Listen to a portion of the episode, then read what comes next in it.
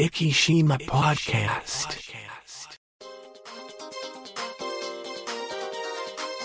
この番組は、イキのちょっとしたニュースを Facebook 上でお伝えしております。生島 Facebook ページの管理集団、IKIs11 が制作、配信し、イキの最新ニュースやゲストトークをお伝えいたします。始まりましたうん。生島ポッドキャスト。第509回ということでほいほい。MC の石本です。そしてうん。もう一方この方です、うん、どよんとした週始めです。そうですね。はい。あのまあ収録月曜日にさせていただいてるんですけどもはいはい。あの日曜日昨日コスタリカ戦が行われまして、本当にもう、はい。まあなかなか。そこまでの想定ココスタリカ戦が始まる前の想定ではですね、うん、僕はあの先週ポッドキャストではいはい、そうで3つした。あの言ったことがありまして、うん、あの反省しましょうね。反省会しましょう。はい。ドイツにうん、2点取って勝ちますよと、うん、うん。ドンピシャでしたそ。れ良かったですね。はい、そしてこれはあの法則として、うん。イングランド代表と同じ説うは、ん、イングランド代表が勝ち点を取った説は日本も勝ち点を取るよと、でうん。第1節、えー、とイングランドがイランそにうですよね。6-2で勝って日本もドイツに勝ってというところで、うん。で、この前イングランドは引き分けたということなので、勝ち点を取ったので日本も勝ち点を取るだろうと、うん、はい、そして3つ目、うん。鎌田が大活躍するよという。ことですね。まあちょっと振り返っていきますと、はいはい。まあそのせコスタリカ戦の前まではですね、はい僕の予言はかなり当たってたわけです。はいはいはいはい。そうですね。ただ、あのーまさかまさかで、で、やっぱり昨日の試合、どうしてもそのキーマンに挙げた鎌田選手がどうしてもちょっと調子が悪かったかなとですね。で横パスばっかりっていうところがあったと思うんですけどねなかなか中心に添えて結構前線ガラッと変わってきた中で鎌田選手だけは変わらなかったんですよね。ああ、そうですね。そうでその鎌田選手が調子悪かったからどうしても心臓が機能しなくて機能低下を起こしてで後ろで回さざるを得なかったっていうところもあったのかなとですね。まあ、最後の方はね、ちょっっとね、そうですね、はい、ありましたけどね。なかないか、やうーん。ーでももう正直のんびり構えすぎたからというところが、そうですね。やっぱね、前半こうなんか、最初の始まってこう5分ぐらいはこはう結構、おいけるかなっていう感じでですね行きましたけどね、その後がやっぱなんか、ちょっとダラダラ感が出ましたね。もうにあれ見てる人も選手たちも多分あの、これはいつか点取れるなとああ、でそうそう。これはもう点取られる気配はないなと思ったから、うんうんうん焦らなくていいっていううん気持ちがうんどこかであった生まれてしまったかなと、そうね。ねそうよね。ただ90分経っても焦りを感じなかったかなっていうところがね。最後かなというところでだって後半1本しかはい、シュート打ってないですからね。そうですねはいもう本当に はいなんか、なか難しいところですね。そうですただまあ、ねはい。あの第一戦で、えーとはい。勝利すると、はい。あの上がれるというそうそうですね。ジンクスがありますよね、はい。なかなたかだ厳しい感難しいのじではあがそうなんです。でまあ次あおそらくドイツはコスタリカに勝つと思うね、はいはいはい。それを前提で話すとすると、ドイツが、ねはい、勝ち点4でかつ、うん。コスタリカにそこそこ点数を取って勝つんじゃないかなとなると、うん。勝ち点4で日本が並ぶシチュエーションといえばスペインと引き分けた時なのでそうですね。日本は得失点が変わらないんですよね引き分けなのでですね。そうすね。すると日本は得失点差が、えー、とプラスマイナス0なんですよね今がで。すね、うん。だからドイツが今マイナス1なのでコスタリカに2点差以上で勝ってくるともう引き分けじゃダメなんですよね。ダメですよね。はい、となるともう日本が突破するにはもう分かりやすいスペインに勝たなきゃいけないという。まあこうはい。やる前からなんか今までのはい。7回か8回のやつはい。で第一戦に勝つと、上がれるっていうそうですね。言うんですけどこれもうはい。確実にギャンブラーの誤ビューでそう。で、はい。あの一回一回はまあ別物だから、はい。あの確率論的には2分の1であるはい。だけだからね、なかなか、だから今の法則で言うとですねあの日本かあのスペインですね。どっちかしか上がれないんですよね。はいはい。これ状況的に。ね。そうかもうドイツが2点差以上で勝つでしょうからですね、うんななった時にはスペインも日本も初戦勝ってるんですよ。うん その時点でも この法則っていうところがですね当てにならなくなってるんですねそうそうそうね。はい、でドイツは初戦負けてますからね。だからあのまあ必ずしもその福山先生のおっしゃる通り一個一個の事例を見たらっていうところにうん。当てはまってくるのかなとですね、まあまあ、はい、もうなるようにしかなりませんぐらいの勢いになってきましたね。ここはもう9割8分願望入りと思っていただいて構わないんですけど、はい。僕は勝つと思ってますスペインお来週の放送が楽しみですね。はい、あの本当にこれはですね勝つと思ってて、うん。でおそらくですねグループ F ベルギーに雪辱したいなと思ってたんですけども、はいはい。多分ベルギーダメだと思います。おー、はい、そうなんですねで。今ベルギー3位なんですけども、ん意外とモロッコがいいっていうところとうん。今度グループ F はあのクロアチアとベルギーの潰し合いなんですよね。でおそらく今の調子見たらクロアチアがベルギーに負けることはないだろうなと思うと、んんんモロッコ、クロアチアが上がってくるだろうなとなってでおそらくですねモロベルギー、クロアチアがドローとかになったらモロッコが1位になるのであベスト16モロッコと当たるというですねあのー可能性も出てくるのかなとですね。はい、ね。そこがハリルホジッチだったら面白かったんですけど、ー そうね。あのという、はい、まあでも、まあこの終わった段階でドイツが最下位にいるっていうのは誰もそうなん多分予想してないかった。もうおっしゃる通りで、ただ、ただですね、あの、今の時点で、まあ僕があの、日本とスペインはまだわからないぞという前提、世界中はですね、多分スペインとドイツがもう抜けるだろうなって多分思ってると思うんですけど、そうそう。こればっかりはね、わかんないですよね。はいでそこがサッカーの面白いところで、はい。やっぱり今回のみたいに、こう、1点ではい。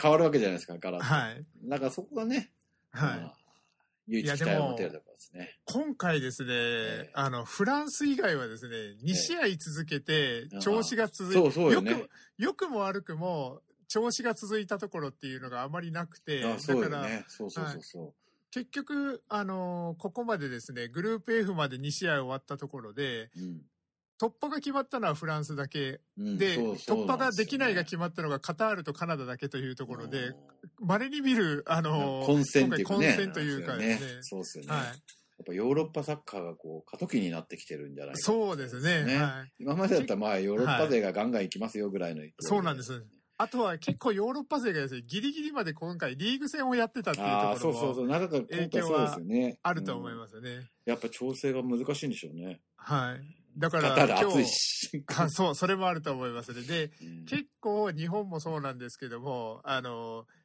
7時からキ日本時間の7時キックオフの時間がですね、これはもう大外れだなというところあで、ーなるほど、はいやっぱテレビとかの放送を狙ってそうわざわざしたんですいや、もう間違いなく、あの、これはですね、あの、日程だけ、日にちが決まって、あとは、あの、例えばドイツ、スペインが一番遅い時間、ヨーロッパのゴールデンタイムですよね。うんとかいうふうに、これはもう割り振る調整してんでしょうね、ま、間違いなく。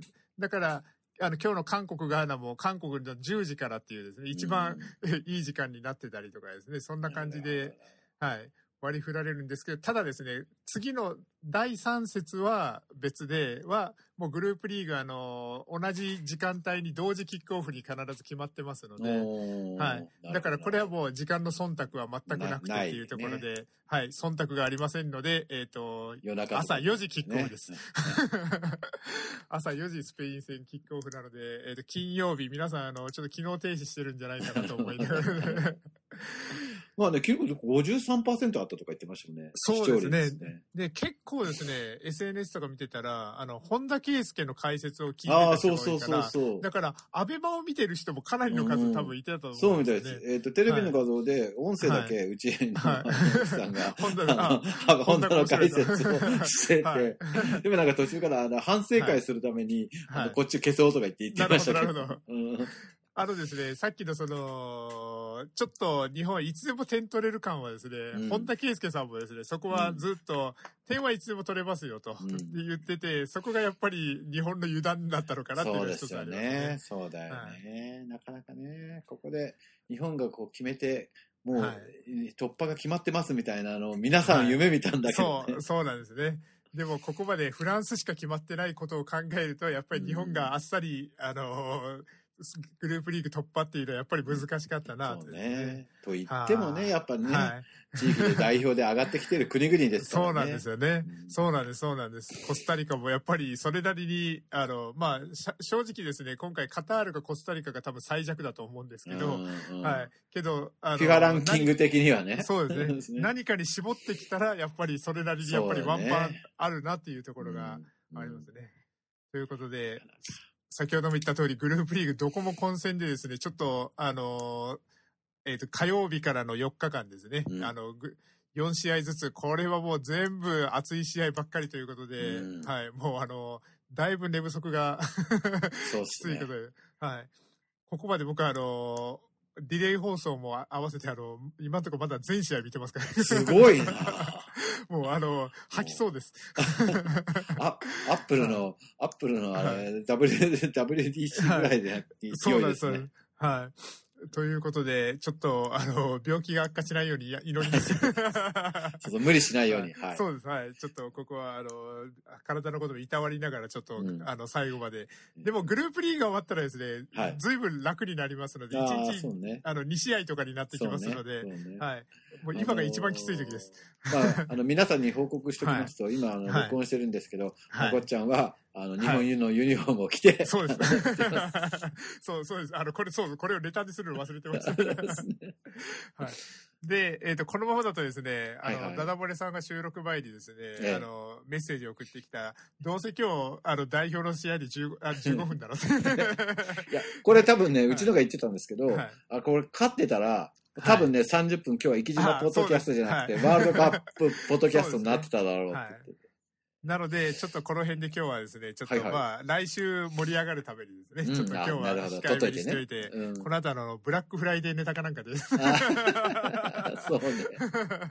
ということで今週のですね、はい。えっ、と、トークテーマというところで、はいはい。あの、今日あの、福山先生にもメッセージをちょっと朝してたんですけども、うん今日もうトークテーマもですね、うん。失意、失意の何々とかですね、まさかの何々とかがもう、しか、あの、ネガティブなことしか出てこなかったんですけど、なるほど、そうだあえて。ガラッと、いよいよ、ということで。あいよいよ。はい、いよいよ、あの、何がいよいよなのかというと、うん12月ですよ、もう。そう、本当よね。あっという間。今年は余計にあったかいから余計に12月間がです本当ね、本当。はい。今日も本当20度超えてましたもんね。いやいや、本当ですよ。ねはいあったかいですよね。なんか今年はあったか、なんか今年はあの例年通りに、はい。って言ってたのに、長期予報だったのに、い、や、あったかいよな、とあったかいですよね。間違いなく、あの、ちょっと、あの、昨日も、えっ、と、ドイツ、スペイン戦が4時からキックオフで、ちょっとハーフタイムに、ちょっとあの、少し、あの、自動販売機のところまで歩いて行ったんですけど、はいはい。あの、そんなに、あの、薄着で行ってますもんね。うん 夜でも全然ね、そうまああの、ウォーキングしてますけど、はい夜でも全然あの全然歩けですます。よね。うんそう。そんないよいよなんですけども、はいはい先生なんかいよいよ的な話とかは、うーん、うちのいよいよはね、はいあの、まあ、娘が大学合格しまして、はいはい、おめでとうございます。ありがとうございます。はいまあ、いよいよ、あの、はい4月から、はい夫婦二人になっちゃいますっていうところですかね、やっぱね。はいうん、あのーまあ今はだからその予行練習じゃなくてウォーキングを二人で。ああ、昨日すれ違いましたね。そういう。あ、あ、そうですね。はいはい。うんうんあのーうんでも、例えば、この前もあのー福山先生が、あの、確か当該かなんかい行ってる時も、あのーはいはい奥様お一人で歩いてたりとかですね。すようん いや、もう、すごい続かれてるなといや、思って。そうなんですよ。もう半年ぐらいね、い、や、この人はこんなに、はいあの、一つのことをやり遂げる人だったのかってはい言って、私はあの、時々ですね、何回かですね、小雨降ってるとね、はいちょっと今日は、っていう感じになってるんですけど、はさあ行こうかみたいな話で、い。は行きますか、今日も、みい。たいな。はい。一回肩持ってて、土砂降りの時歩きましたから。そう、はい。いや、でもですね、本当に、ちょっとあの、ここ2、3ヶ月ぐらい、はい。あの、雨がほとんど降ってないですよね。そうそう、そうなんですよ。そう。だから、雨が降ったらお休みでの壁はめだよみたいなことがないんですよね。ないんですよ、ないんですよ。本当に。はい昼間雨降ってても、はい夜我々が歩く時間になると、ピタッと雨止んでたりとかして、そうそうそうそう。はい。これ神様歩けって言ってるんだなっていう話によくなるんですけど、はい。僕もだから本当雨降らないですね。オペ後、えっ、と、3日後から、あの、はい病院の中、廊下を歩いて、はいあの、1万歩っていうのをですね、あの、ここまで途切れることなく、うん 1日1万歩をキープしてますもんね。素晴らしい。だから、あの、それぐらい本当に、あの、それだけ雨が降ってない証拠だなと思い本なが当本当らですね。はい本当降ってないです、今年は。うんそんな、いよいよ、はい。き今日も後ほど歩きますので。はいそうですね、はい。いや、僕もちょっと、あの、ワールドカップの合間を見ながら。ただね、はいなんか最近寒くなってきたのか、よくこう、はいい、つもこうすれ違う方っていらっしゃるんですけど、なるほど、なるほど。はい。めっちゃ少なくなってきて、え、みんはないもっと早い時間に歩いてるのかっていう話になったんですけど。これは、あのですね、僕もあの、ジョギングあるあるですけど、はいあの、だんだんですね、12月ぐらいから減ってきます。間違いなく。そうよで、ね。あの、で、あの、タケノコが生えるぐらいの頃に、みんええなポコポコ、あの、あジョギング、ジョガーがふまた復活してくる。なるほど、なるほど。はい。これはもうあるあるですね、本当にね。はい。あの、サバイバルマッチみたいな感じになってきます。というところで、うん。僕のいよいよというのはですね、はいはい。あの、僕結構ですね、はいあの、まあ、あの、音楽業界といいますか、アーティストとかっていうのに、そんなに、あの、もう来年、あの、明けたら44ですけども、はい。ついていってる方だと思ってたんですよ。うんうんで、紅白歌合戦。うん。おー、なるほど。で、まあ、常連の人たちはですね、結構、ああ、この人、ああ、わかるな、なんですけど。初出場がですね、今回、えっ、と、1、2、3、4、5、6、7、8、うんえっ、と、9、10組ある中のですね、うん。そんなにいるんだ。はい。曲までわかるっていうのは、はい2組しかいなくて。で、もう、名前聞いたことがあるが、あと2組、3ぐらいかな。あ6組ぐらい半分はですね、もう全然誰だこれはって あの、思うような、ついにあの自分もそういうところに踏み入れてしまったなというーありがち、ありががち。はい。ということで、これぐらいしか出ないんだ。そうなん多分ですね、あの、こ最近の紅白って、あの、あ紅白に関係ない、例えば今回氷川きよしさんが紅白関係なしとか、うん。あと、直前になってサプライズゲストとかですね。はい。で、おそらくですね、まだこっから2、3組決まってくる気がします。なんか最近あの、そう、フェフェスみたいな感じでですね、あの、後出しが結構ちょこちょこあったりするんですよね。何年も見てないな、紅白。はい。で僕結構、僕結構紅白好きでですね、あ、そうなんかですね。そう、年末、あのー必ず紅白を実家で見るっていうのが、なるほどあのー 結構、あのルーティンなんですけども、そん何なしてるんだ、中、俺。はいその時間何見てるんだは。ちょっと見てみますと、福山先生がじゃあ、あのー僕が分かったのも含めてちょっと、うんあのーまず赤組の初登場。まずこの読み方が合ってるのかうんすら怪しいんですが、うんアイブさん、IVE って書いて、知らない。これ、これ、アイブさんなのかグループなのかもちょっと分かんな。ないるほど、なるほど。はい、よく、よくありますよね。あの、はいずっとグループだと思って、え、この人一人だったの？っていうのありますもんね。アイブさん、えーっとですね、今調べましたら、韓国の6人組アイ、6人組アイドルグループだそうです。グループなんだ。そう、これはちょっとさすがに。次、カタカナでですね、ええ歌さん。歌さん、あ、歌さんね。これ僕もわかんないですね。福山先生ご存知ですか？なんか聞いたことはあります。はい。歌さん。私はあんまりこ音楽、音楽業、はい音楽にあの疎いので、え ーはい。歌、ワン、ワンピースのキャラクターですかね？これちょっと今見る限りでは。えーが歌うんですかね？はあ。なるほほど。えー、と、全然わかんない。はい。もうこれちょっとなんか不毛な話になってくる気がするので、この辺でやめてください。そうね、本当 篠原涼子って2回目なんだ。それにびっくりした。多分もっと出てそうなな気がしたけど。あの時以来だと、あの、愛しさと切なさとあこれ、なんかですねすね確か、確か、あの、リバイバルしたんですよね、今年。えー愛しさと切なさと心強さとのが、なんか、二十何周年かなんかで、えそれで、なんか、リバイバルするとか、なんか、そんな話題があったような、ええあの。嘘かもしれないです。なんか、なんかそ、そんな話があった気がします。緑黄色社会って何？あ、これは僕、あの、ゆ、あのですね、完全に曲と、あの、名前が一致してる中の一人です。すごいじゃないですか。あの、多分曲聞いたらですね、ええ何個かは福山先生も CM とかで聞いたこと、あの、あコカ・コーラのコマーシャルのえ曲とか、はい、歌われて、あの、女性ボーカルのバンドですね、こち。ええすごいね。いろいろ、はいまあ、なかなか、紅白も。あとは、あの、結構、今、これ、福山先生のおっしゃるですね、あの、はい。グループなのか個人なのかわからないっていうのの代表格みたいな感じです。白組の方で、 Vaundy っていうあ、方 Vaundy は知ってますよ。あ、ご存知、うん。おーよかった。 Vaundy ははい。めちゃめちゃ僕は、はい。あのすごいなと思う。昔東京ラブストーリーの,、はい。あのはい。リバイバル？やった時の主題歌を歌ってたのが Vaundy それはそれ逆に僕知らなかったです。めちゃめちゃ、あのなんだろうあの専門学校で行ってるんですけど、はい。ものすごはい。アーティストがいるっつって評判だったんですよ。はい。で Vaundy さんはものすごいこう、はいなんだろうなバラードも歌えるし、はいい、ろんなジャンルの歌を歌える。結構、曲調が懐かしいんですよね。あの、今時でもあり、なんかちょっと2、30年前の曲のテイストあそうそうそうをちょっとリバイバルして新しく今時にしてるっていうようななんかそんな感じで僕たちも結構聞きやすいというかですね。業界でははい天才って言われてるんですよそうですね。うんはい。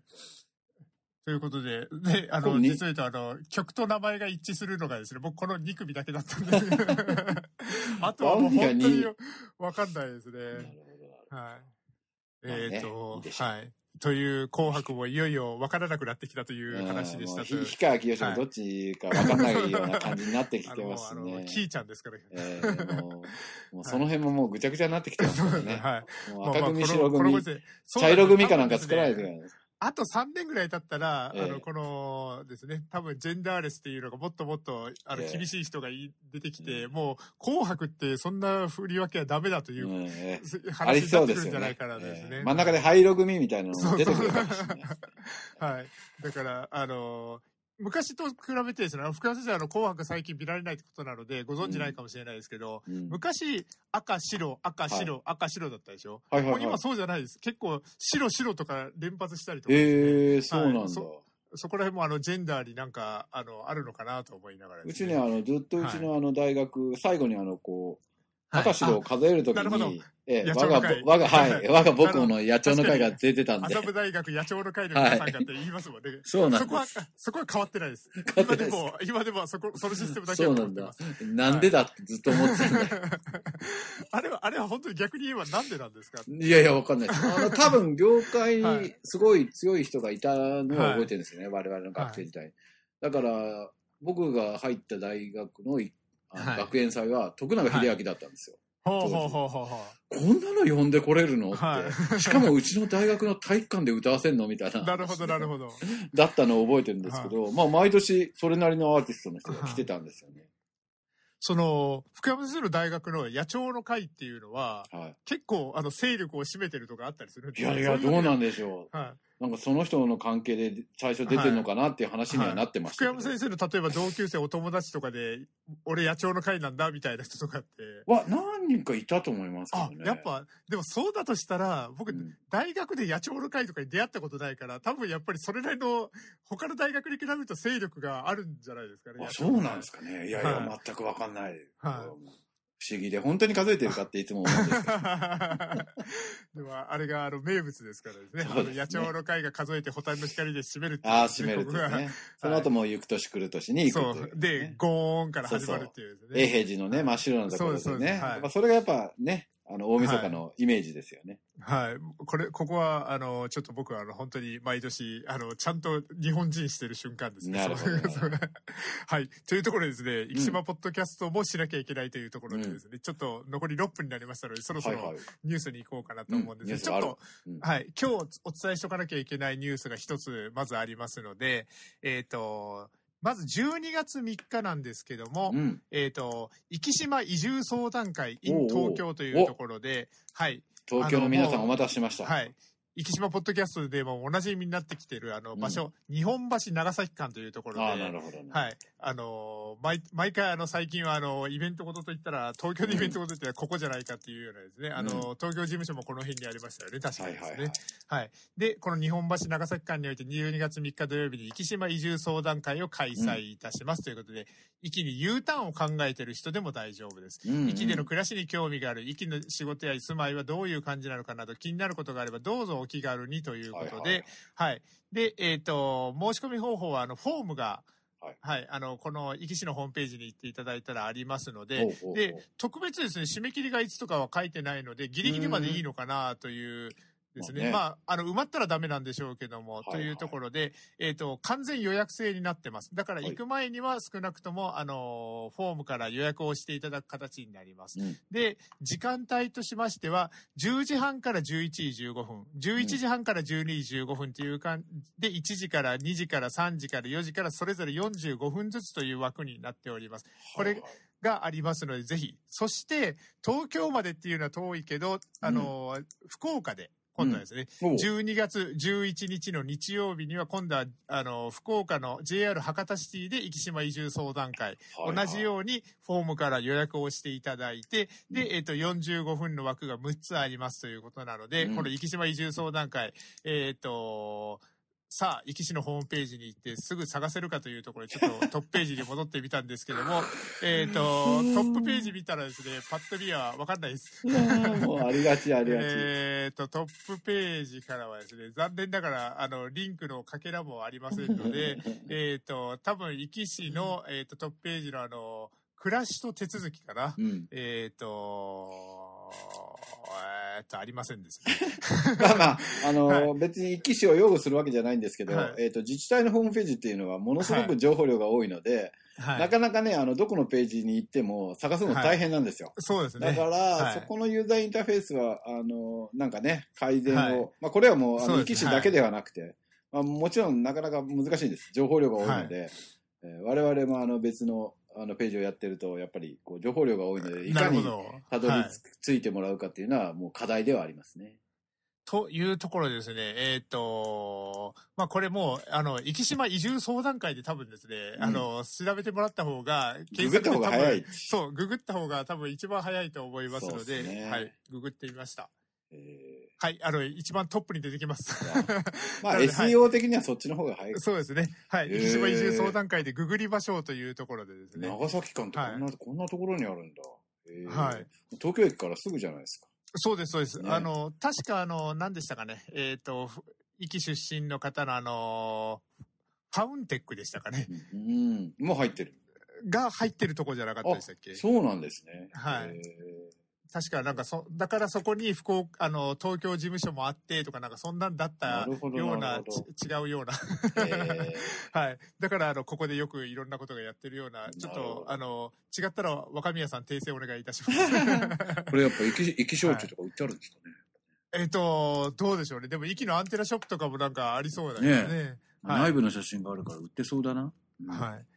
そしてですね、えっ、と、もう一個はですね、ちょっとこれは、えっ、と、もう福山先生にちょっとあの、始まる前にちょっと紹介いただいた記事ですけども、はいはい。えっ、と、まだこちらはですね、1月の4日まで、年明けまで募集期間が残ってますけども、うんうん。壱岐市地域おこし協力隊の募集について、情報発信業務担当というところですね。結構、これ、あの、SNS を使ったりとか、あの、ポータルサイトを使ったりということで、情報発信をガンガンしたいぞという方、これのスキルはですね、おそらく、あの、将来、息に残る残らないは別にしても、うんじこういう、あの、ポータル、SNS の使いながら情報発信をするっていうところで、お給料がもらえる。で、それは将来でおそらくですね、いろんなところで活かせる仕事だと思いますので、うんまあ、離島にちょっと3年間ぐらいだったら住んでみようかな。うんで、うんそして、あの、将来こういうスキルを、あの、仕事に活かせるかなっていうようなですね、そうお考えになられてる方は、ぜひお越しいただいて、で、ね息にはまっていただいて、3年後には息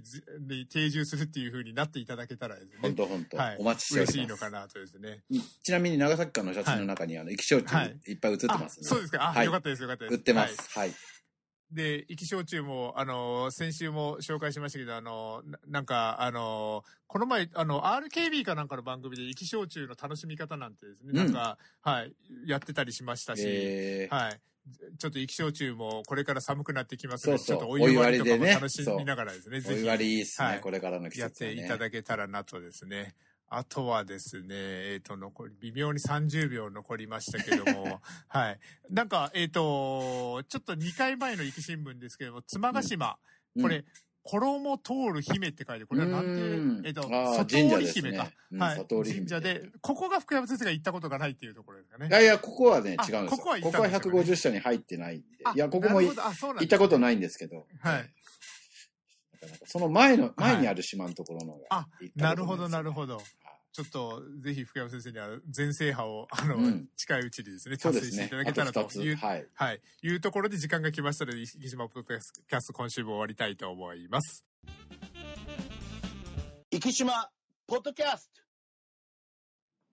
この番組は、生島 Facebook ページの管理集団、IKIs11 の制作、配信にてお送りいたしました。生島 Facebook ページに興味のある方は、Facebook 上で、生島と検索していただき、ページ内にていいねを押していただけたらと思います。Facebook をされていない方でも、Google などの検索サイトにて、生島と検索していただくと、生島 Facebook という検索結果が出てくると思いますので、そちらからアクセスし、ブックマークに入れていただけたらと思います。それではまた来週。